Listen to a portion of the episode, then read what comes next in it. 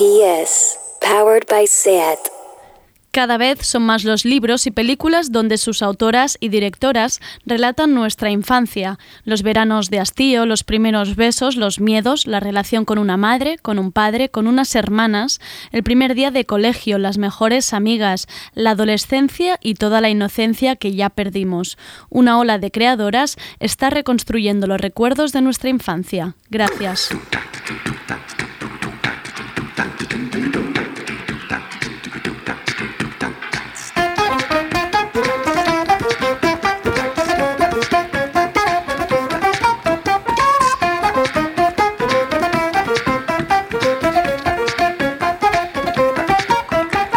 Tardeo, con Andrea Gómez.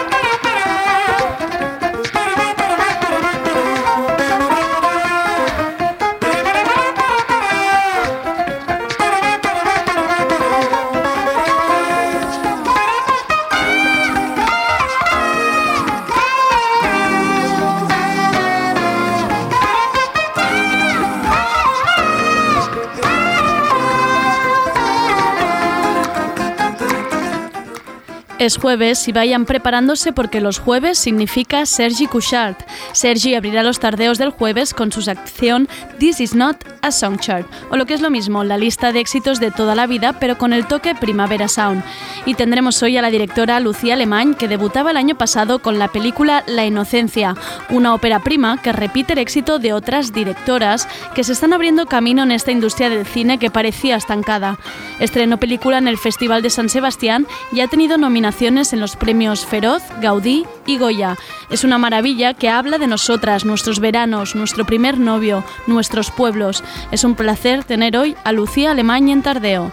Lo de Pablo Motos preguntando a Luna Fulgencio de 9 años si tiene novio no hace falta ni comentarlo, ¿no? A todo el mundo, menos a los que preguntan a las niñas si tienen novio, bienvenidas a Tardeo.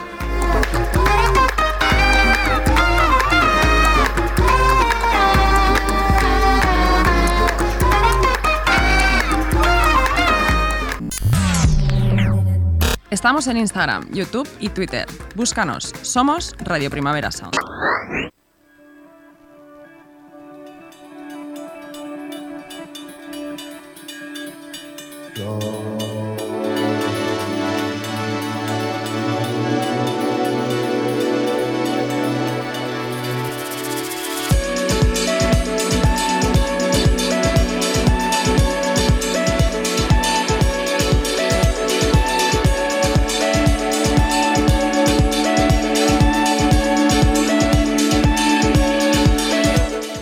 El grupo británico London Grammar ha vuelto y lo ha hecho sacando un nuevo single que salía a finales de agosto. Se llama Baby It's You. No sacaban tema desde 2017, así que disfruten.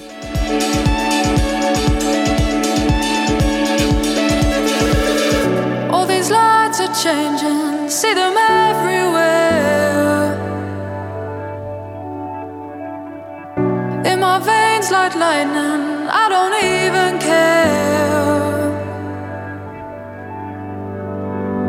And the crowd is heavy, I don't wanna move. All these colors in me, but all I see is you.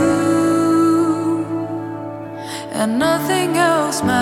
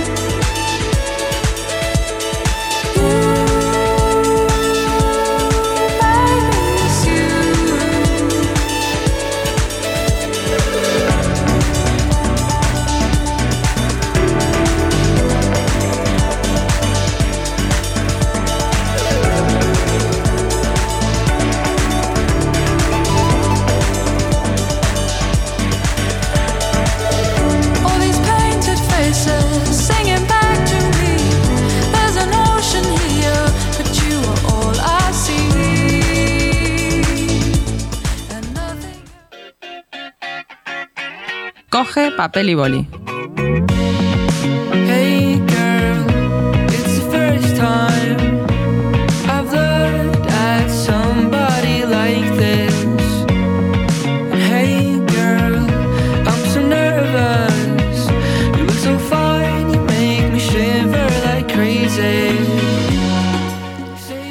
Cojáis el papel y el boli, mejor coged la agenda y el subrayador, porque ayer fue un día histórico. Ayer se aprobó en el Parlamento de Cataluña la proposición de ley para regular el precio de los alquileres en toda Cataluña.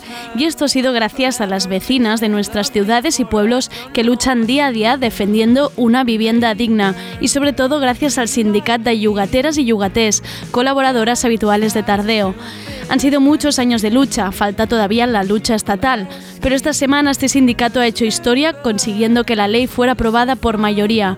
Coged boli y papel que os digo los que han votado en contra. PSC, Ciutadans, PP y PDCAT.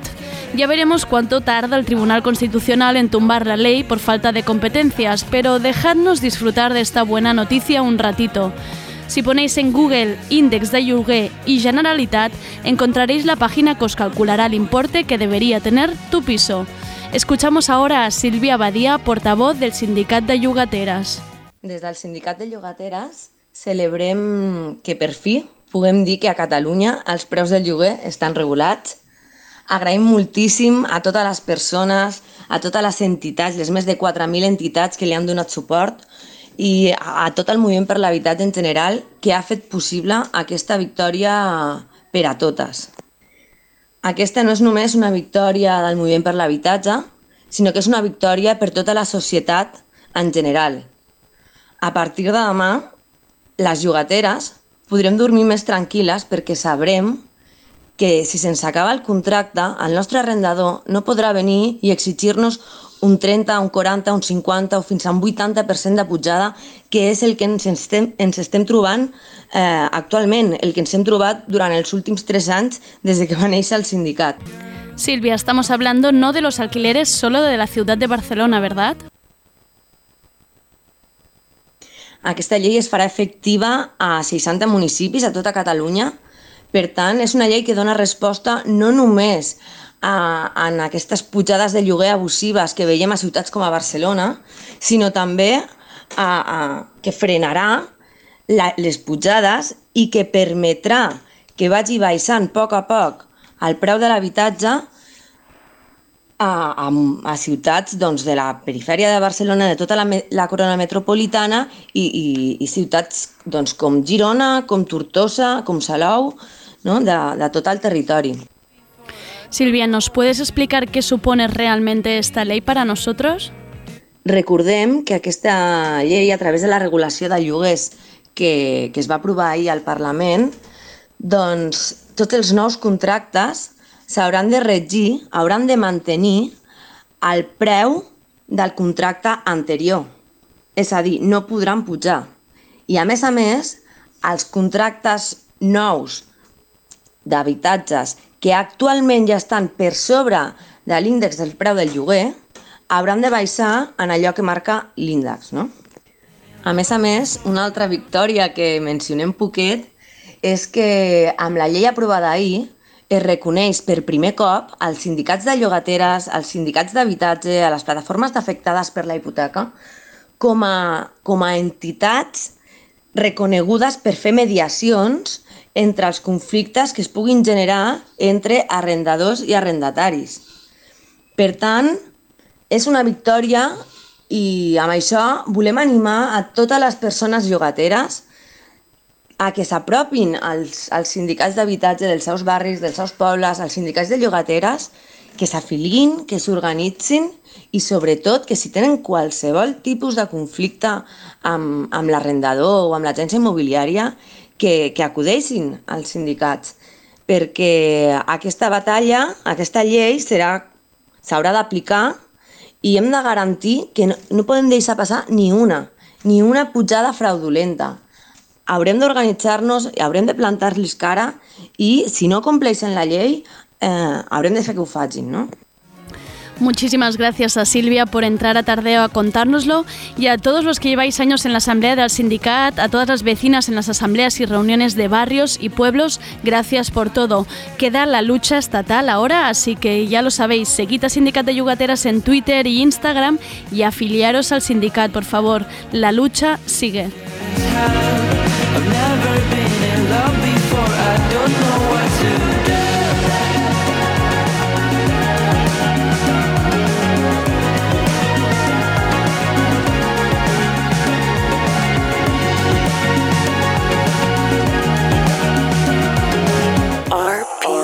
yes. This is not a love song.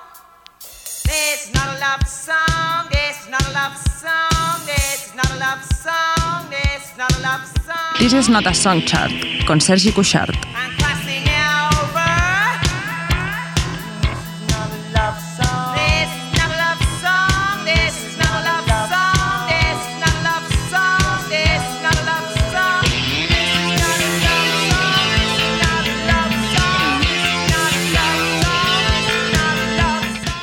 Sí, amigas, aquí tenemos nueva sección con Sergi Couchard. No, no podía dejar de lado mis aprendizajes sobre música y géneros musicales sin mi profesor favorito. Es una sección muy especial. Esto no es otra lista de éxitos.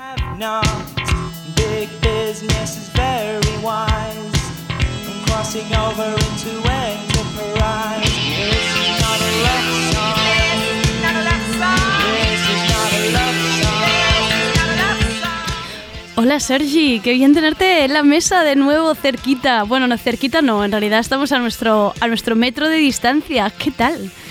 Hola, hola Andrea. Sí que es cierto que estamos aquí manteniendo nuestra seguridad por nuestra salud. Y así que, hablando de salud, antes de nada, ¿cómo estás? Ah, porque cuánto tiempo llevamos sin estar Sin contarles a los cara a oyentes cara, cómo estamos también. Micro a micro, porque Exacto. realmente ya no de antes de vacaciones, sino de antes del confinamiento, que no estábamos en un mismo estudio juntos. Exacto, como mu- muchísimos meses. No sabemos de nuestras muelas, ¿Qué no sabemos va? de nuestras ¿Qué va, plantas. qué va, qué va? Oye, ¿cómo estás? Yo bien, he de decir que estoy muy bien, eh, mis dientes están todos bien y tengo las plantas vivas, Sergi. O sea, es que esto es increíble. Mm, Septiembre siempre suele ser todo cuesta arriba, luego ya veremos. No, no, no, muy bien. En tu caso, yo en el mío. ¿Qué? Cuéntame. He de reconocer que los cactus se me siguen muriendo. No, No. entiendo por qué. Yo los riego mm, cada tres semanas como mucho. Los pongo al sol cada día un poquito para que, bueno, se nutran de la luz.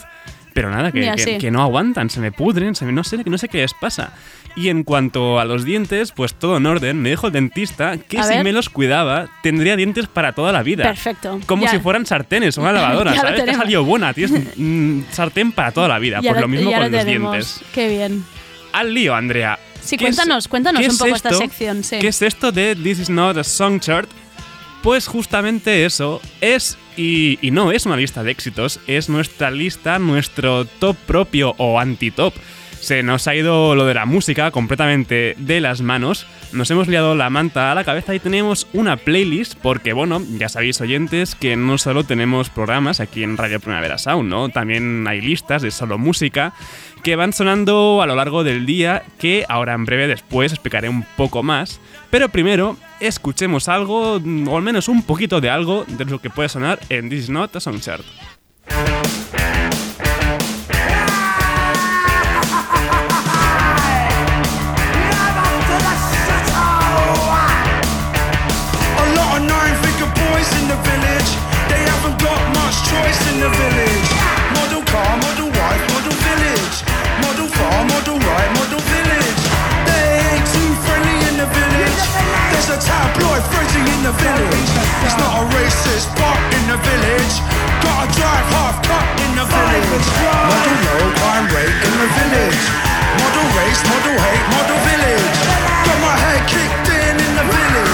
There's a lot of pink skin in the.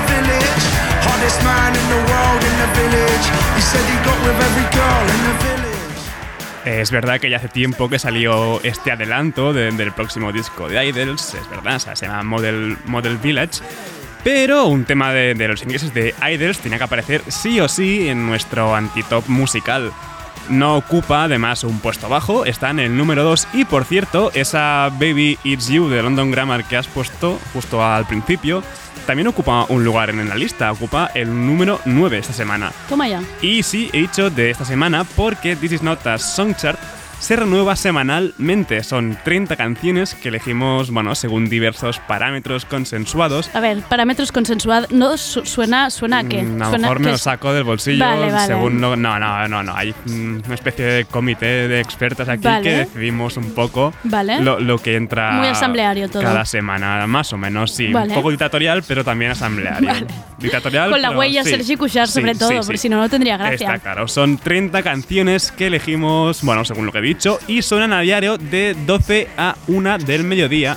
y luego también de 11 a 12 de la noche. Perfecto. Eso sí, en estas franjas he de decir que suenan de forma completamente aleatoria, sin ningún orden. Vale. Y además, si queréis escucharlas realmente con el orden que merecen, podéis ir a nuestro perfil de Spotify, el de Radio Primavera Sound, y darle a seguir a la lista de This Is Not a Song Chart, que también podéis encontrar en nuestra web, y eso sí que también está actualizado semanalmente. Vale, y luego la gente se podrá quejar de las posiciones y de en plan, oye, ¿por qué no habéis puesto? sí, Que, vale. no- que nos interpelen, que nos Vale, griten, oye, vale. que, que- pero ¿cómo no habéis puesto eso? ¿Se os va la Claro, olla? ¿Se os ¿cómo va la no olla? está Sin- este temazo? Vale. Exacto. Vale, vale, un poco de peleita es lo que a mí me gusta. Sí, sí, sí. Y en esa lista, bueno, ahora mismo tenemos temas como el retorno de Arab Strap o el de Sisa. Tenemos también a Boy Pablo, a Adrian Lenker, a Kelly Lee Owens o a Disclosure, entre unos cuantos más. Y si quieres, Andrea, te puedo avanzar alguna cosa de las que creo Venga, sí, que van a entrar la próxima semana. I've been living in a state of fear.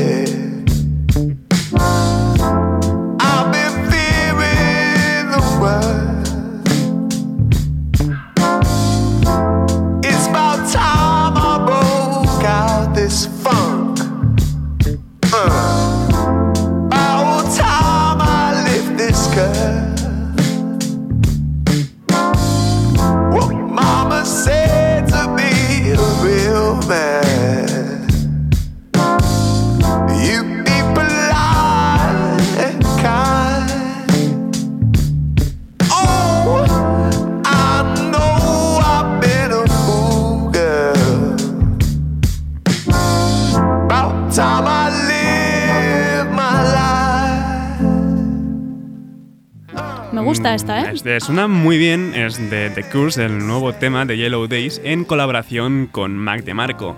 Tiene realmente todos los números de aparecer en nuestro top 30 y a saber, y a saber si consigue subir al podio de las 10 primeras canciones. Por cierto, Andrea y oyentes, Yellow Days, si todo va bien, actuarán el 2 en, en la 2 de Apolo el próximo 7 de marzo y el 8 de marzo, el día siguiente, en la Independence de Madrid. Echaba mucho de menos que contaras fechas de conciertos, ¿eh? Es Esto sí que es fuerte, Y ¿eh? Y, espero, y espero realmente que se cumplan, ¿eh? Ya, bueno, esto Esperemos ya, que esto sí, ya no si depende todo va de bien, nosotros. no depende de nosotros, pero ojalá que sí, que ese 7 de marzo en la 2 de Apolo y el 8 de marzo en la Independence de Madrid podamos ver a Yellow Days. Y bueno, para ir acabando un poco esta sección de hoy así un poco escueta, pero de introductoria, Claro, para que la gente se vaya, que vayan siguiendo la lista en pues, Spotify y exacto, se nos sigan, escuchen, son 30 canciones, se escuchan rápido, o sea, no dura más de Hombre, dos horas. Comparado con la que tenías el año pasado de 700, Exacto, ahí 700 había como días. 70 horas de música. No, no, no. Aquí son, no llega a dos horas, se escucha rápido y son temazos, que, ¿por qué no decirlo? Sí, sí. Como he dicho antes, también hay varias playlists que más o menos mm, ya, ya ibais conociendo, queridos oyentes. eh, son mucho más amplias que esta, que esta This Is Not a Song Chart, no tienen 30 canciones. Existe Next Hype con todo de novedades y artistas emergentes de cualquier estilo que suena cada día después de This Is Not a Song Chart a la una del mediodía y después de tardeo, o sea, justo Ah, mira, después de ahora también suena. No puedo decir hora porque a veces ah, sabéis qué pasa con tardeo, que Se va moviendo. sí, se mueve un poquito, sube un poquito, sí, exacto. Luego está eh, la lista de FKU, FKU, formerly known as Urban, con todo de hip hop, trap, drill, grime, reggaeton, R&B, bubblegum, gabber, siempre con el sello de calidad de nuestras amigas de El Bloque, de 2 a 3 de la tarde. Esto recuerdo que eran todo playlists que ya existían en nuestro antiguo segundo canal y ahora pasan a estar dentro de nuestro, de nuestra radio principal. Sí, claro, que esto para la gente que esté pensando, pero esto dónde suena? Esto está sonando Esto en suena en radioprimaverasound.com. streaming, en la radio, Claro. en directo, todo el día. Todo el rato. día, todo, el rato. Sí, cuando no hay programas, dices, hay no- música. La gente que dice, es que no sé qué escuchar en Spotify. Pon en la radio. Pon la radio. Pon en la radio. Pon la radio te descubrirá temazos todo el rato. Primaverasound.com barra radio, ahí Claro. estamos. Y para los más nocturnos, Como Rob Román, nuestro técnico, ¿le interesa? Sí, a le, ver, le interesa bastante. Entre semana, a partir de las 12 de la noche y hasta las 6 de la mañana, está Alex, todo con a.l.e.x. Empezamos. que Vale. quiere decir Audio Listening Enlightenment Experience, Vale. que son 6 horas diarias del ambiente más tranquilo y experimental. Solo digo que creo que hay un tema de, de Basinski ¿Mm? que dura una hora y diez. Perfecto para quien se levante con un poco de Que es insomnio. todo pianito, Venga. todo tranquilito y ya está. Y te, y te duermes. Ya con esto vuelves. Y para justo después y antes de empezar New Day Rising, de nuestro compañero Víctor Trapero, a las 9 que empieza él, pues de 6 a 9 pues empieza Primavera Classics con todo de clásicos del indie y derivados que estamos acostumbrados a ver en lo que se considera pues el antiguo casco antiguo, ¿no? El, ca- el casco antiguo del festival, la línea más El dura, núcleo, lo que sí. se pensaba el, entre comillas, All Norman, ¿no? Guitarrica, ah. Eh, sí, sí. Vale. Bueno, guitarrita no, pero tip- no sé, eh, eh, Pavement, por ejemplo, pues ahí suena Venga. en Primavera Classics. Esto para levantarse va muy bien. Exacto, pero no estamos aún porque en fin de semana esta franja nocturna matutina cambia un poquito porque eh, viernes y sábados a partir de las 11 de la noche, que he puesto que que en las 12 no, a las 11 de la noche está Sounds of Nizza para, bueno, la gente que, echamos de menos las horas y horas que pasamos en clubs. Pues, pues hay, pues hay un poco de mandanguita, siempre con el ojo puesto de mm, un poco la línea que seguía Nizza en Apolo. Y justo después, a partir de las 6, pues ¿qué toca después de salir de Nizza? Pues ir al after. Y tres horas de after reglamentarias con Torre del Oro. Ay, cómo echamos de menos la Torre del Oro. ¿Qué Em, te ahora, ahora que has dicho lo de Nizza, por cierto, recordamos em, que mañana en Nizza del Forum, Ujú. Nizza del Primavera, viernes 11 de septiembre, una vez hayáis celebrado toda la, la diada o lo que tengáis que celebrar mañana, pues podéis ir al Forum que hay en Fiesta Nizza con DJ Fran, Marc Piñol, Ferenc y Jaime Pantaleón. O sea, maravilla, pasar la noche ahí. Ese, ese combo de Faren con Pantaleón a estar guapísimo. Nos veremos ahí, Sergi, mañana. Por supuesto. Vale. Si no nos vemos mañana, nos vemos seguro el jueves el que jueves viene. que viene, a esta misma hora. Ya vendrás con la lista hecha, todo sí, sí, ya. la semana vale. que viene va a haber batallas de, Vale, de batallas. quién sube, quién sale. Venga, tensión en la sala. Tensión, tensión. Tardeo, el programa de actualidad y cultura de Radio Primavera Sound.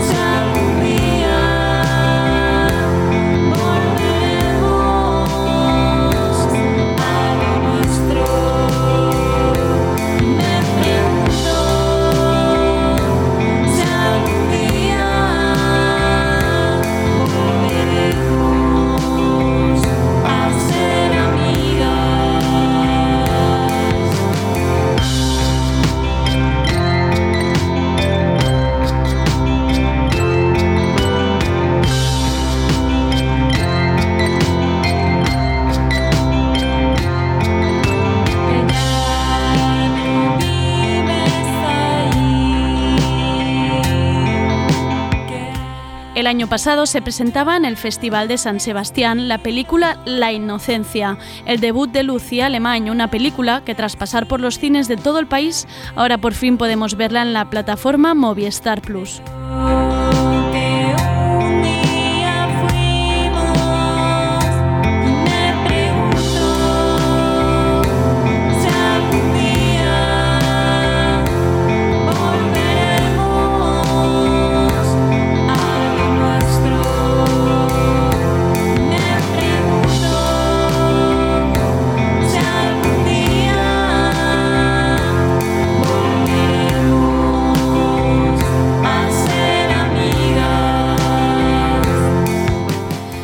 Inocencia es la historia de Liz, una adolescente en un pueblo pequeño, un pueblo de chismorreos y secretos que viajan de casa en casa y vamos viendo cómo ella irá perdiendo la inocencia al tener que decidir qué hacer con su vida, qué hacer con su novio, qué hacer con unos padres que no escuchan mucho ni entienden, qué hacer con unas amigas que nadan entre el cariño y la envidia.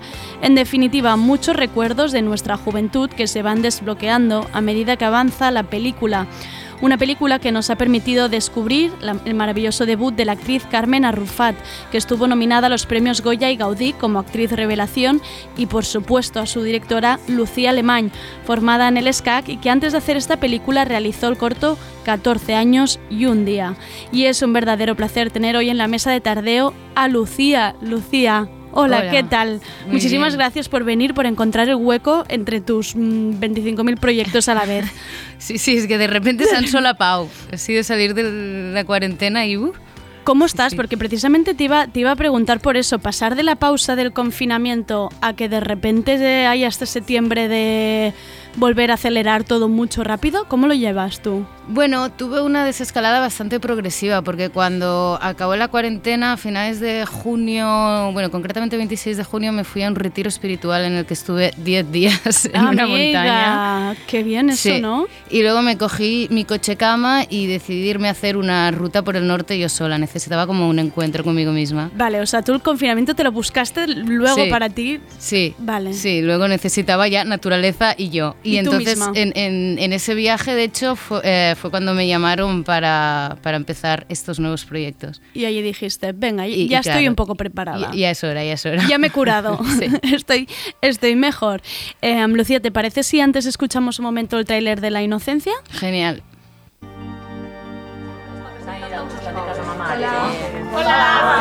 Què fas tan descocada pel carrer? Quants estem? 15.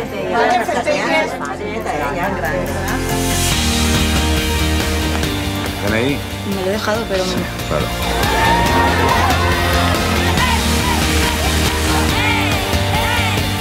Cuidado que este acaba el chollo, ¿eh? Cuidadito, a ver si no se nos cala. Bueno, ¿qué? Hoy... ¿Ya saben en qué vas esta casa? Lucía, cuéntanos, yo he explicado un poco lo que a mí me ha parecido que era la peli, porque además la vi hace muy poco y fue verla y decir, yo de hablar con Lucía y que me cuente esto un poco y decirle a todo el mundo que la vea, quien no la haya visto todavía en el cine porque es maravillosa. Cuéntanos un poco la historia detrás de la peli. Bueno, la historia detrás de la peli, al fin- bueno, te he de decir que me ha encantado como la has contado, casi me he emocionado y digo, ay, no te pongas a llorar ahora que estás en la radio. Pero es verdad, estoy Sí. sensible, me ha entrado como una emoción. Ay, mira, qué bonito. Sí, eh, la historia detrás de la peli al final es mi historia hecha arte, ¿no? O sea, de alguna manera mm, jamás va a ser mi historia personal como yo la viví. Eh, pero sí que hay mucho de mí y de, y de mirar mi adolescencia eh, y mi entorno, ¿no? Y, de, y del compromiso de hablar de aquello que realmente sé hablar, porque no sé qué será en una segunda peli. Yo creo que, no, yo creo no, yo esta honestidad siempre la voy a tener porque para mí forma parte del, del arte en sí. Em, pero bueno, eso, que, que no sé cómo evolucionaré después de esto, pero sí que sabía que en mi primera película necesitaba anclarme a algo que conociese muy bien, porque ya, ya, ya es suficiente trajín, ¿no? El Ujú. enfrentarte a esto con poca experiencia, porque es lo que es. Eh, imagínate si cuento algo que está alejado de mí, ¿no? Sería como demasiado. Entonces, claro, yo en eso tenía esa seguridad. Y, y bueno, luego está el, el concepto catártico de necesito sacar algo que tengo dentro y demás. En el caso de la inocencia tampoco sé si fue tan así conscientemente. O- obviamente, ¿no? En el momento que estás contando cosas, Cosas tuyas, tan ¿no? fuertes, Claro. pues se remueven esas energías. Eh, pero eso sí que fue exactamente así en el corto. O sea, en el corto yo sí que tenía como una espina dentro que tenía que sacar y dije, la saco aquí. Y de hecho fue en el corto cuando volví a mi pueblo, que yo estaba enfadada con mi pueblo. En la inocencia no se nota tanto, porque ya había hecho las paces. Eh, y así. ¿El corto lo podemos ver en algún sitio? Está en filming. En filming, Mm. vale, pues tal cual me vaya a casa me lo voy a poner. Recordemos, es 14 años y un día. Mm. Me hace gracia esto que decías, ¿no? De, de estar en paz con uno mismo y de contar, porque te he de decir que la peli La Inocencia salió cuando Belén Funes estuvo aquí en Tardeo, ¿no? Y hablábamos de tu película como un ejemplo de esta ola de creadoras. También hablamos de Carla Simón y esto de 1993. Justo acababa de entrevistar hacía muy poco a Ana García Blaya de Las Buenas Intenciones y ahora podríamos añadir a Pilar Romero con Las Niñas. Y, y hablábamos con Belén que quizá lo que nos faltaba era este cine que relatara nuestras vidas, ¿no? Que mm, parece que faltaba, falta incluso en los libros, ¿no? Que van apareciendo también ahora de, de estas amistades de niña, de, nuestra infancia, nuestra juventud, las relaciones con los padres. ¿Sentías también que necesitabas contar así tu historia? Sí, o sea, Para mí hay como un tipo de cine o de audiovisual que va más dedicado al entretenimiento, digamos, al puro entretenimiento que a mí no me interesa personalmente. Eh, y luego hay un tipo de cine en el que se cuentan historias sociales eh, profundas, pero que hay algo ahí que notas que quien lo está relatando realmente no lo ha vivido en primera persona. Y ah, luego viene el, el cine en el que se están contando cosas muy fuertes y, y te das cuenta que quien lo está contando, o sea, está ahí. Para mí, por ejemplo, el, el caso de esto es Andrea Arnold, que fue de hecho mi gran inspiración. Cuando descubrí a Andrea, Arno- Andrea Arnold es como, o sea, esta tía te está relatando un suburbio, pero es que esta tía ha vivido en un suburbio. Y entonces hay una diferencia bastante grande en conocerlo desde fuera, aunque haya muy buenas intenciones detrás, o haberlo vivido en primera, ¿no? Como un cine muy sincero, ¿no? Sí. Em, Y de los grandes matices. Porque Vale. claro, si lo has vivido en primera persona, ahí sabes dónde están los matices. Si lo has vivido desde fuera, siempre puedes crearte como tu... Como la superficie, como la- un Exacto. poco en la idea. Exacto. Entiendo. Estabas de meritoria en la película El Olivo de Iciar Ujú. Boyain. Mm, ¿Cómo, ¿En qué momento dices, va, voy a ponerme yo con mi primera película? Ha llegado ya el momento. Bueno, esta es una historia mágica de mi vida, realmente. Me encantan las historias Sí. mágicas. Eh, yo justamente entré en el olivo de meritoria de producción en un momento en el que estaba bastante... Mi vida era bast- Yo estaba muy perdida y mi vida era un caos porque había acabado el SCAC, pero no había puesto un pie en el mundo del audiovisual. De hecho, estaba en- de community manager en una empresa vendiendo zapatillas y estaba bastante amargada.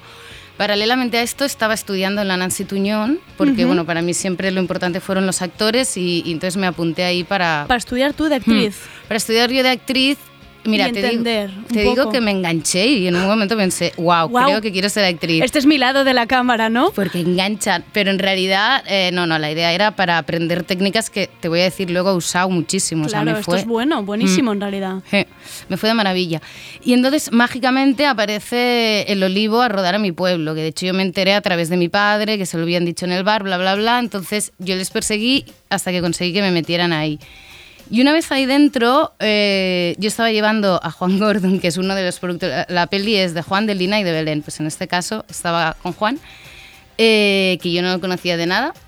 Y nada, era un chico, muy, un señor muy simpático, hablando y tal y cual. Y tú, que bueno, ¿qué haces? Pues yo he estudiado en el Skype, pues no sé qué. Entonces ya le colé mi corto. O sea, yo tengo un corto, me gustaría que lo vieras porque todavía no se ha estrenado, tal y cual. Ah, pero tú quieres dirigir. Y le dije, sí, también tengo un guion de un largo. Eso era mentira. Corriendo a casa. Pero, eh, está, está pasando el guion, ¿no? Bueno, claro, era como, eh, tengo una carta, o sea, tengo al lado en mi- el coche de mi madre a un señor que produce pelis. Yo estaba abandonando ya. Yo de hecho estaba pensando, me voy a dedicar a la producción, cosa que hubiera sido un error porque soy de- caótica, desordenada, bla, bla, bla. Pero- Hemos perdido vari- varias Lucías. Lucía actriz, Lucía producción. Sí, sí. Han ido cayendo por el camino. Han ido cayendo por el camino. Claro, claro. En realidad fue, yo siento que fue como un empujón de la vida en un momento que yo, para mí era una lucha demasiado fuerte. Era como, eh, sí, yo he hecho cuatro años de SCAC, yo quiero dirigir, pero ahora mismo no se me está poniendo esto en el camino. La oportunidad, ¿vale? Claro, y me estoy cansando. O sea, hay, hay como, ¿no? Como un, un Bueno, y tienes que diálogo. vivir también, ¿no? De Claro. decir, no puedo estar aquí esperando tampoco. Ni luchando más. O sea, es como ya me quiero quedar en un sitio y, y ya está, que esto no es para mí, fuera. Y, y estaba en estas, en el rendirme total y absolutamente, y en ese momento pasó esto. Y ese señor vio el corto, le flipó y me dijo, quiero producir una película, o sea, esta película que me dices que tienes el guion, la quiero producir, y yo, vale, un momento. Te voy a contar la verdad. Bueno, en realidad le dije, tú solo te lo vas a leer una vez, con lo cual yo necesito tiempo. Y lo retoqué, bla, bla, bla, y lo mandé. Y, y y estamos. de allí. Mm. Realmente hay magia. En mi mente fue mágico porque es que si quieres te cuento más, no sé si hay tiempo, pero es que el día que él me dijo, eh, quiero producir una película tuya concretamente en la Plaza de San Mateo, yo cumplía 30 años, fue el 8 de junio. Fue muy fuerte. Qué maravilla. Eh. Me parece increíble. Em, y esta idea que tienes tú tan clara de que supone de dirigir, ¿no? Digamos que al principio tú empezaste SCAC de quiero dirigir, ¿de dónde viene? ¿Por qué dirigir? ¿Qué supone para ti dirigir? La verdad que yo tengo una infancia bastante peculiar en esto porque cuando escucho entrevistas a otros directores y directoras siempre está la infancia cinéfila y en mi caso no, en mi caso fue siempre una infancia muy callejera. O sea, yo vengo del pueblo que ya conocéis por la inocencia, que es Traiguera, y, y en Traiguera llegabas del cole, cogías el bocadillo y te ibas a la calle. Pero siempre he tenido una particularidad que es como una especie de imaginación desbordada. Entonces, muchas veces, yo de hecho tuve mucho fracaso escolar, muchas veces lo que me pasaba es como que me iba, me- se me despegaban los pies del suelo y me iba a mis propias historias y a mis propias... Mucha imaginación. Y entonces eh, sentí que con el cine podría canalizar todo esto, porque si no estaba, se me estaba comiendo, estaba como demasiado desbordado dentro de mí. Claro. Hmm. Una de, en realidad, has dicho que es, es una especie de, de mala relación que tenías con tu pueblo, pero acabo de ver que tu pueblo en realidad te ha llevado a ser lo que eres. O sea, el olivo se estaba grabando ahí. Es el pueblo quizá el sitio mágico. Sí, de hecho yo llegué a este pueblo con 14 años y un día porque tuve una asignatura en el SCA con un profe Luis Segura que nos explicaba que teníamos como que descubrir dentro de nosotros cuál era nuestro tesoro. Entonces, claro, yo paré un momento y digo, ¿qué estoy haciendo en Barcelona contando historias de putas? Y, o sea, no me entero de nada. ¿Qué estoy haciendo?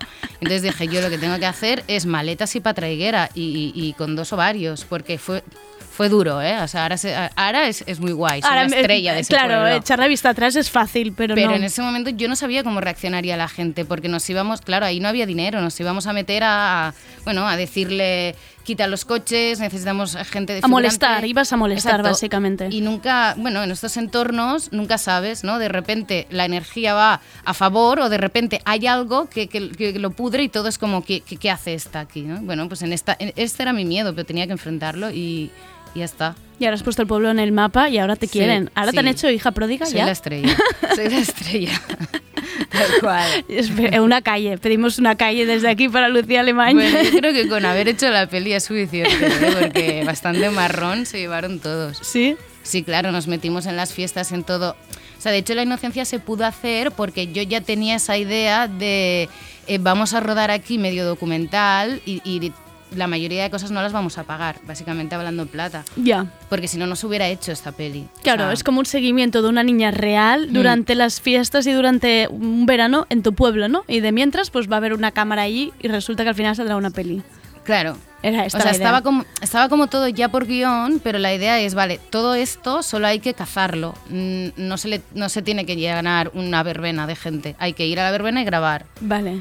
Y con esto mil cosas, porque la, la- la inocencia es guerrillera, o sea, es una peli muy guerrillera. Y, y- y se pudo hacer gracias a esto, a que podías tocar el timbre de una casa y decirle, oye, perdona, que necesito subir al tejado un momento, o yo qué sé, mil cosas, ¿sabes? Buenísimo, porque entonces no hay, no hay casting, sino que era eh, el pueblo en sí. El pueblo en sí es todo Abierto paisaje. para ti. Sí, claro, claro. I- incluso lo- los, pueblo, los propios protagonistas que se aparecen por el pueblo, esas reuniones de vecinas, que hay nena, que guapa estás. Ujú. Todo esto son las vecinas auténticas de ahí del Sí, pueblo, claro. sentadas ahí en la calle como estarían otro día normal. Sí, sí, tal cual, incluso con sus sillas. Sí, tal cual. Diste poco trabajo a dirección de arte, podemos decir. Bueno, bueno, el, el- el buscar, básicamente el mirar y, y coger. Sí, sí. Lo que te ofrecía el pueblo, Mm. eso es precioso en realidad. Hablábamos antes de Carmen Arrufat, que debutaba contigo y está eh, maravillosa. Explícame cómo, cómo fue cazar, es- me imagino también fue cazarla, ¿no? De alguna manera descubrirla. Sí, el, el- la verdad es que en el caso de la inocencia todo fueron riesgos muy fuertes, porque claro, yo lo primero que dije es que quería una actriz eh, que no fuera actriz, ¿vale? Que, que era, bueno, eh, en esas edades como que... o- me- bueno, yo quería mucha naturalidad, quería un personaje más bien callejero, no quería, no quería técnica actoral, ¿vale? En ese, en ese Ujú. caso de Carmen, eh, de, la- de Liz. Entonces, claro, ya de primeras nos lanzamos a la calle a buscar niñas que tenían que ser deportistas, bla, bla, bla, bla, bla, bla. Eh, cuando lo planteas está muy bien, cuando te empiezas a lanzar y ves que no aparece y ves que estás a dos meses de rodar, porque claro, ya te digo, todo fue express, pues también vienen los, los cangueles fuertes. Pero la verdad es que yo tenía muy claro cómo quería que fuera Liz. Entonces, en el momento en que apareció Carmen, fue increíble. O sea, nosotras bueno, digo, da igual. Nosotras no, no, es que digo, nosotras somos yo y Laura. Laura es una colega mía con la que estaba haciendo el casting. Es que quiero que entendáis el concepto, El concepto de- de, la inocencia. Eh, claro, no teníamos tiempo porque hacíamos mil cosas a la vez. Yo hacía todo menos la dirección de la película en ese momento. Y era, estábamos en mayo. Estar rodaba- en todo. Y rodábamos en, en agosto. Eh, recibíamos vídeos, porque no, no se podía hacer, o sea, no Claro. había tiempo. Entonces, lle- llevamos como 200 vídeos, porque empezábamos a tirar papeles bastante pronto, carteles, perdón, eh, y yo no quería ver a nadie, y ella estaba desquiciadísima, en plan, no me lo puedo creer, yo, es que no es, no es, o sea, si no es, no puedo. Ya, la tengo, la veré, ¿no? La veré. Cuando sea y la cuando veré. vino el vídeo de Carmen fue como, vale, esta sí, esta la vamos a ver. Bien, por, por fin. Y cuando Carmen apareció en mi casa, que el casting se hacía en los bajos de mi casa, la, la vi y fue como, no me puedo creer. O sea, era, yo, yo decía, quiero la Adele valenciana, la Adele de la vida de Adele. Cuando la vi es. con esa carita, Es que es increíble. con sí todo, todo lo que desprendía y luego el casting fue increíblemente maravilloso. To- toda la verdad, o sea, esa niña tiene algo innato que no le sale una palabra postiza de la boca. Y, y no- y- y era como, pues que nadie se lo ha explicado esto. Y bueno, increíble, aparte de las ganas que ella tenía. Y así que yo me fui con mi casting toda contenta a, la- a las productoras, ya tenemos la actriz, y me dijeron, pero si solo has visto una y solo tienes un casting. Y yo, bueno, pues le voy a hacer más castings. Y así fue. Y así también eh, un poco reescribí el guion respecto a ella eh, y, ella y ella me ayudó, digamos, a buscar a los otros personajes. Ah, qué bueno. Eh, Ella hacía castings con los eh, de Néstor, porque Joel Bosqueta apareció más tarde, la propuesta de Joel. Ella hacía casting con Néstor, con Remedios Naturales, eh, con Laia y Sergi no, porque estos ya estaban cerrados, con las amigas. Vale. Sí, y bueno, fue como procesos de ensayo un poco y, y bueno, y, y fue muy bien. Joder, Claro. no, y se nota, y se nota en la película. También luego pensaba, claro, se la, em, Carmen, Liz, em, vive una serie de experiencias que quizá em, alguien a su edad no tiene por qué haber vivido, ¿no? Me imagino que este tipo también de explicación de ahora tienes que pasar por esto, ahora sin entenderte con tus amigas o sin entenderte con los padres, ¿cómo fue esta relación durante, durante el propio rodaje y la película? Claro, de hecho has dado en la clave porque uno de, de los motivos por los que yo no quería una actriz con técnica actoral era porque no me apetecía intelectualizar sobre. ¿sabes? Entonces, una de las cosas que me, me cuidé de que Carmen demostrara bien en el casting, justo gracias a los ejercicios de todo relacionado, fue de que estaba dispuesta a abrirse en canal y a jugar con sus propias emociones de su propia vida. Vale. Entonces, yo nunca le dije, Liz se siente así, Liz, eh, iba a hacer un spoiler, bueno, igual, a Liz le está pasando esto. No, fue como, vale, Carmen, ¿qué hay en tu vida que te dé rabia? Busca ahí, ¿no? Eh, sí, Rescata eso. Sí, hacíamos ejercicios de, de- bueno, ella se, se abrió muchísimo. Eh, yo también supe tratarla, porque obviamente cuando estás abriendo a alguien, luego hay que saber cerrar, ¿no? Con, Claro. como una especie, una especie de trabajo terapéutico un poco. Pero bueno, entonces era emo- eh, o sea, ir, ir, ir, ir, ir a buscar la emoción hasta que esa emoción concreta, plam, de repente aparecía reluciente y era a rodar. Lo tenemos. Claro, claro, no había claquetas, la cámara, el, el- el cámara no tenía trípodes, o sea, obviamente era como toda una cosa de cazar, igual que cazábamos a la gente del pueblo, caza- cazábamos Qué bueno. las emociones de Carmen Arrufat. Es Sí. casi como un documental de animalitos que esperas a que salgan y a que hagan Mm. cosas y tal. Es como muchas horas de estar esperando que pasen cosas y que surjan, Mm. ¿no? Claro, en este caso todo estaba como muy, muy bien encauzado. Es decir, más allá de que la emoción de Carmen saliera, esa emoción no estaba desbordada. Carmen sabía exactamente cómo tenía que encauzarla, de qué iba la escena, sabe escuchar increíblemente a su compañero, con lo cual todo crecía, ¿sabes? O sea, más allá de que parece como todo Sí, un caos y un sí, descontrol, había- detrás había como las bases muy bien sembradas. Y, y fue así como pudimos jugar. O sea, también yo, de hecho, me metía mucho en escena, yo que se la empujaba o a veces le pegaba pellizcos, le cambiaba el, el diálogo al de delante para conseguir reacciones de sorpresa. Claro, era como todo el rato este tipo de juego, pero lo fuerte de Carmen es que lo encajaba todo a la perfección. Entonces, claro, ahí estaba mi libertad, ¿no? Y, y- y bueno, y, y de hecho era lo que quería hacer. Era como, quiero una actriz no profesional para poder hacer exactamente poder jugar, esto. ¿no? Sí, y fue maravilloso, la verdad. Claro, yo porque no sé cómo van los rodajes y cómo van las pelis, ni dirección de actores, ni nada, pero no sé si es muy normal lo que has hecho, Lucía. O sea, no- eh, ¿qué- qué- ¿cómo tenías al equipo alucinado? En plan, ¿está Sí. qué le ha pasado? O sea, ha dado un golpe de calor aquí en agosto. Bueno, un poco, un poco la gracia fue que a raíz del corto, ¿no? Los productores de la película dijeron, vale, queremos una peli así, ¿no? Esta peli la planteamos así. Claro, al último momento también hubieron cangueles, ¿no? De, eh, pero esto cómo va a ser, porque claro, yo el corto ya había experimentado y entonces estaba planteando un rodaje totalmente diferente. Eh, y en eso ellos fueron, y ellas, bueno, eh, fueron muy inteligentes porque a cada uno del equipo de rodaje que iba entrando le iban contando que eso iba a ser diferente y se tenía que reunir conmigo, bueno, jefes de equipo, ¿no? Aún así, la primera semana fue de terror. De terror total y absoluto. Se van a ir todos corriendo. Sí, sí, sí. Me van a dejar aquí. Totalmente. Aquí sola, con esta Claro, peli. es que en un rodaje la gente de foto, que son los de luces y cámaras, Sí. nunca espera. Claro. Y en la inocencia Era- era... al revés, todo el mundo estaba parado esperando, ¿sabes? Y esto, imagínate, era un desquite. Y aparte, claro, mil normas. Del tipo, los decorados tienen que estar ses- 360 grados porque ellos se mueven por donde quieran. No puede haber marcas de foco. no- había como... Pero bueno, fue las dos primeras semanas y, y luego ya todo el mundo pilló la dinámica, vio que todo estaba bien, vio que la cosa funcionaba y entonces ya es como, vale, ya está, ya entiendo este carro, ya me subo, ya vamos juntos. Fue guay. Pero bueno, a todo esto te tengo que decir que la segunda peli ya no la quiero hacer así. Ahora te iba a decir, No. ojo, porque quizá nadie te coge el teléfono No, para no. esta segunda peli. Ya está, ya La está. gente colgándote, en plan, yo no sé quién es Lucía. Bueno, es que, eh, o sea, la verdad es que hay como un desgaste energético bastante fuerte en esto, ¿sabes? Es chulo porque se consigue la verdad, que era lo que íbamos a buscar. Claro. Eh, claro, los actores están disfrutando que no veas, ¿no? Cuando le dije a la Yamarui, es que esto va de impro y esto va de que la, Eh, claro. la escena se rueda de principio a fin y va de escuchar al otro y dice, jolín, ¿sabes? Le salían chiribitas de los Claro. ojos. Es la bomba.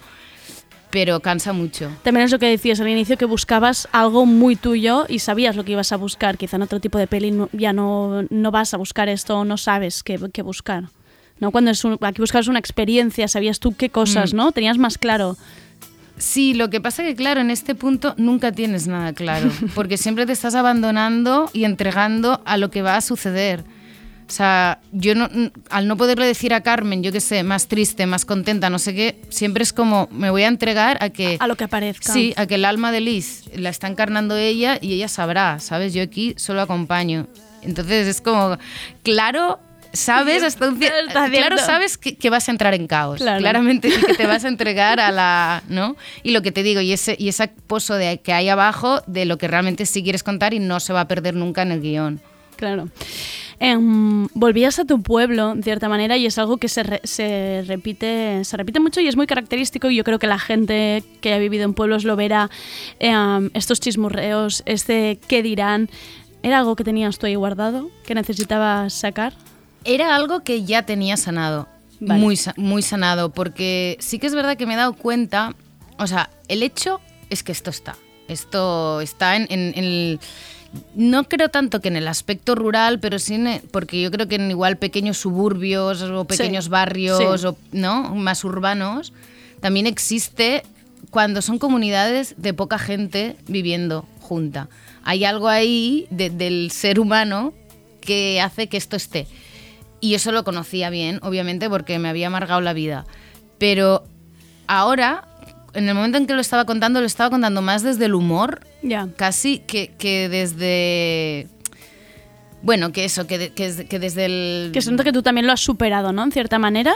Yo me he dado cuenta que muchas veces el mundo se comporta como tú lo miras. Y cuando cambias tu mirada, el mundo deja de comportarse así. Y esto es súper fuerte porque yo tengo amigos que en la plaza del pueblo aún están diciendo, mira, tal nos mira, Ya. mira, tal me mira porque voy vestido así. A mí eso ya no se me ocurre.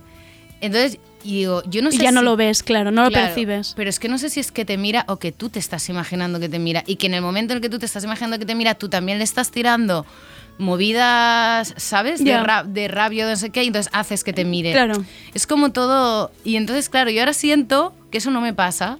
O sea, es que nunca se me ocurre que no nadie que hablan de mí. ¿Sabes? Y se, se me ha pasado esto. Qué fuerte. Sí. También em, durante toda la película se ve que hay una parte muy importante que es el lenguaje o la falta de él, ¿no? Esta falta como de comunicación, ya es el caso de la, de la familia, de las amigas, esta imposibilidad de entenderse. ¿Por qué querías hablar de esto?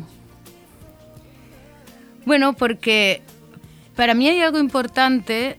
Primero que a los personajes los conozco bien. Eh, ¿no? El, el padre tirano o, o la madre medio entre histérica, ingenua, mm, no sabes muy bien cómo ubicarla. Eh, aunque parezcan personajes histriónicos, son personajes que conozco bien. Entonces, eh, yo lo que quería contar es que hay un punto en el que el niño o la niña deja de ser niño para pasar a, a ser uno mismo y, y- y tiene mucha faena en descubrir quién es, en pertenecer a algo, ¿no? en todas estas necesidades que tienen los adolescentes.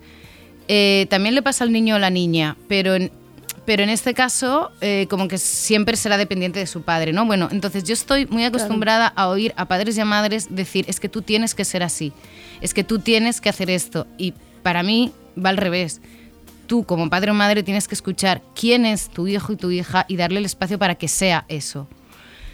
Entonces viene de ahí todo, porque al final todo el drama de Liz viene de eso, de, de unos muros familiares Sí, tal cual muros. que no la están dejando ser. Entonces, claro, es- esta niña por demostrarle a su madre, claro, porque al final eh, va así, como seres animales estás buscando, he dicho animales y no, porque los animales se despegan más pronto de los padres, pero siempre buscas también la aprobación Sí. de tus padres y la necesidad de ese amor. Ese amor que en lugar de ser incondicional es condicionado por. Y entonces ahí se quedan unos líos y unos embrollos que, bueno, que se trans- básicamente se transforman en esta incomunicación, en este contar mentiras, en este esconderse. Claro, porque no me estás dejando ser, no me estás dejando experimentar, mm, bla, bla, bla. Y, y venía de ahí, todo viene de ahí. Ah, pues es que es, es muy bonito y creo que muy interesante que creo que mucha mucha gente, muchas personas se verán reflejadas pues en esta infancia como de es eso, como esa falta de comunicación y ese no dejar ser, ¿no? Uno, Mm. uno mismo. Lucía, te quería preguntar, primera película, Festival San Sebastián, nominada a los Gaudí, a los Goya, Feroz. O sea, has entrado un poco por la puerta grande del cine, pero la pregunta es, eh, um, industria del cine, ¿te la imaginabas así? No, no, para nada. Eh, yo al principio tuve una gran decepción, o sea, no después de estrenar en San Sebastián, la decepción la tuve antes cuando... Pero bueno, es un poco decepción mía de ilusa, ¿eh? No, no de- Vale. Sí. Eh, yo salí del SCAC eh, con el concepto del director de cine autor y artista. Y Vale. luego cuando me encontré con la realidad, pues la realidad es otra, es más industria. Ya. Y hay que, saber, y hay que saberse adaptar, claro, ahora es- estoy, esa experiencia ya la he vivido, entonces ya estoy mucho más adaptada, entonces ya no me supone un trauma, pero en su día fue bastante duro, la verdad. Eh, esto. Y luego, si me preguntabas por la industria más en plan promoción, No, como el haber entrado en la rueda del cine, en festivales. em, es que también es una cosa que hablamos con Belén, ¿no? Que hay esta imagen que nos puede llegar a nosotros de flashes, alfombras rojas, vestidos bonitos, festivales preciosos y luego, pues el día a día es mucho más duro. em, el trabajo, vender una, por ejemplo, una segunda película, ¿no? Que luego digamos que la cara B de, del cine no es tan bonita como parece. Sí, yo lo pasé fatal en la alfombra roja, la verdad. Y, y luego lo pasé fatal por haberlo pasado fatal. Porque en plan, no puedo creer que estoy cumpliendo mi sueño y, Y no lo estoy como el culo, disfrutando, no lo estoy disfrutando. ¿Y lo pasaste mal por el ago, por nervios? Bueno, lo pasé mal porque la primera vez que me metieron en la alfombra roja, yo no sabía que iba a ir a la alfombra roja, iba con el pelo recién duchado, venía como de cual- no sé, era, fue, fue como no me puedo creer, o sea, en serio esto es- así he aparecido. Así va a ser mi foto en Google, la que va a aparecer. sí. Eh, luego, luego la estrena eh, nos flipamos un poco y nos pusimos con unos vestidos extremadamente heavies. Cuando no- yo en realidad no estaba estrenando en la oficial, estaba en nuevos directores. Que de hecho tres días antes me llamó una amiga mía vasca y me dijo, tía, ¿ande vas con este vestido? Ay, madre. Que estás en el cursal, que nuevos directores la gente Que va os harán pasar normal". por una puerta O sea, trasera exacto, y madre mía, no acierto una, ¿no? Sí, me sentí un poco Lina Morgan y Mr. Bean en, en San Sebastián. Entonces eso fue un poco A ver, las instruc- instrucciones de uso del cine y festivales, ¿no? Esto que lo cuenten. Es que claro, yo, también, yo creo que también hubiera pecado un poco de Sí. mierda, voy overdress, aquí voy aquí no me han avisado y no voy peinada. Claro, además imagínate, somos valencianas y era como las actrices, Lucía, ¿cómo nos vestimos yo por todo lo Pues, alto? Vamos, ¿sabes? es que ni a una boda así, Claro, ¿no? yo me busqué un Francis Montesinos con, con cola. Entonces, ¿cómo? O sea, Que no entraba por la puerta quizá el vestido, claro, en plan, mierda, lo piso. arrastrando una cola. Entonces, bueno, y luego, más allá de esto, la verdad es que es duro mm, eh, también el nivel de estrés y de, y de... Es guay ir de festivales, pero cuando tienes uno hoy, mañana otro, el siguiente, el siguiente, el siguiente, si- llega un punto que dices, ¿yo dónde estoy? Claro. Entonces, a mí lo que me pasó es que tuvo que venir una pandemia mundial para frenarme el ritmo y decir, vale, menos mal que he parado esto porque yo me hubiera enfermado. Ya. Realmente, ¿eh? O sea, la verdad que igual está feo que lo diga, pero soy sincera. No, para no, mí- a mucha gente le ha ido bien Sí, este parón sí, real de todo. Sí, sí, para mí fue oh, nuevamente magia, es decir, no me puedo creer. O sea, hay alguien en este universo que me ha escuchado y ha parado este carro para que yo me baje porque, porque era, era estresante, la verdad. Bueno, mira. Mira, pues ha ido bien. Gafes del oficio. Y magia, es que me hace gracia porque mm, ahora iba a contar precisamente lo de la segunda temporada de La Vida Perfecta que está en marcha, que estaréis la directora Irene Moray y tú em, entrando en el proyecto dirigiendo un capítulo. Iba a decir justo que, que es que me recuerdas todo el rato mucho a Irene, que la tuve Mm. aquí y que em, despierta esta también aura como de magia y habla mucho de meditación y de esta manera de trabajar con, con los actores. Y, y bueno, la tuve sentada a la mesa y también me despertó así como mucha, no sé, una aura extraña y pensaba, es que me recuerda mucho a Lucía. No y Lucía la- viene con la misma aura de magia. No es la primera que me lo dijo. Es fuerte. De hecho, en mi primera entrevista, mi primera de todas, de todas del mundo mundial, fue en Radio 3 Javier Tolentino, en, en una cosa que hacían de la academia, y lo primero que me dijo al verme fue, ¿conoces a Irene Moray? Eres igual que Irene Moray. y la buscamos en Instagram y les- le mandamos una foto de Tolentino y mía, en plan, hola, Hola. este hombre dice que tú y yo somos iguales, ¿quién eres? ¿Sabes? Irene seguro que al instante Sí, encantada. sí, sí, claro. Y entonces fue chulo porque luego nos conocimos en, en la Seminci, en el foro de mujeres directoras. Y ya fue, Ahí fue hubo conexión, fuerte. Sí, sí, sí. Es que esta obra, pues esta obra va a llegar ahora a la vida perfecta. Mira qué bien le va a ir a Leticia. Qué bien. Eh, um, ¿Te da un poco de mm, te da un poco de miedo esto de saltar a serie? ¿Te da respeto? La o- verdad es que, es que el tema de vida perfecta es un sueño hecho realidad increíble, porque yo la vi en la Seminci y me atrapó hasta tal, o sea, me atrapó, es como, me, chupl- me chucló realmente y, salí de ahí, primero que no, sabía dónde estaba, de, todo lo que había sentido, y cuando ya pude bajar los pies a la tierra fue como, ¿qué es esta maravilla? O sea, ¿qué es esta maravilla? Y, y en mi cabeza era como, yo no sabría hacerlo esto, o sea, ¿cómo la ha hecho? ¿Cómo lo ha hecho? Porque es como súper actual, eh, súper profunda y emotiva a la vez que cómica. Tiene un estilo súper marcado, los actores están Sí. increíbles. Y, y todo el rato pensaba, yo no sabría hacerlo. ¿Cómo ha hecho esta tía esto? Y ahora es Lu- Lucía, vas a hacerlo. Ahora vas a aprender cómo ha hecho ¿Cómo hacerlo? esto. Y la verdad es que está siendo un aprendizaje brutal, ¿eh? O sea, Leticia es la bomba, Sí, realmente. También la Sí. tuvimos aquí y, mm, y es increíble y, y lo, y lo más increíble es que tenga esta capacidad de detectar, o sea, todas las que pasáis por allí es que es maravilloso. Estáis montando ahí una girl gang vosotras. eh, un- Comando mujeres. Sí, un comando de mujeres muy de ensueño. Lucía, eh, mm, ¿dónde más te veremos? ¿Qué más tenemos? ¿Algo que se pueda contar? ¿Segunda peli no loca? ¿Tenemos en marcha? ¿No? Tenemos segunda peli en marcha. Mira, de hecho, justamente hace una, el domingo pasado mandé la idea a Lina Belén y Juan, que son los mismos, eh, y me tienen que contestar. Venga, esperemos un poquito, un poquito de magia, que vuelva a pasar un poco de es magia. magi- O sea, de hecho, te voy a decir en el dossier género fantasía. Esta, esto es. Mi género favorito, Lucía. Mira. Vas a volver a tener que estar aquí. Pero vamos a ver qué pasa, porque claro, esto ya no es low cost, No, tú sabrás. no, Entonces no. no. sabemos si segunda peli podremos asumir este coste. Pero bueno, si no será la tercera, no pasa nada. Vamos a empujar todos mentalmente para, para que esto suceda. Muchísimas gracias, Lucía, por encontrar un hueco entre todas estas cosas tuyas en las que estás metida, por venir a Tardeo. Y gracias por haber hecho la inocencia, porque es increíble. Gracias a vosotros. Gracias. la virginidad se queda. El mar tiene sed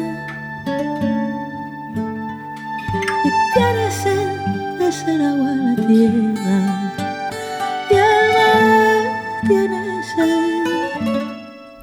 Y me despido con este adelanto del nuevo disco de Silvia Pérez Cruz, un tema que se titula Todas las Madres del Mundo, una canción que bebe del poema Guerra de Miguel Hernández.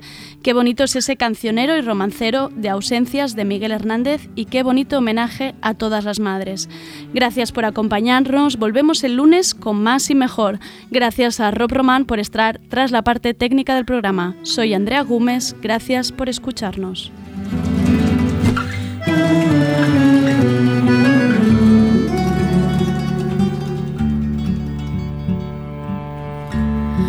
Sangre en el borde del cuerpo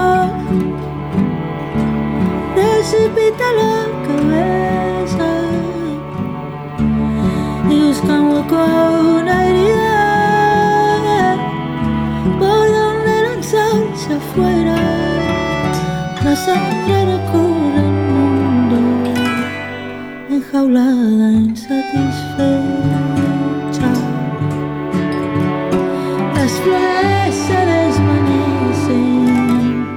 devoradas por la lluvia. El corazón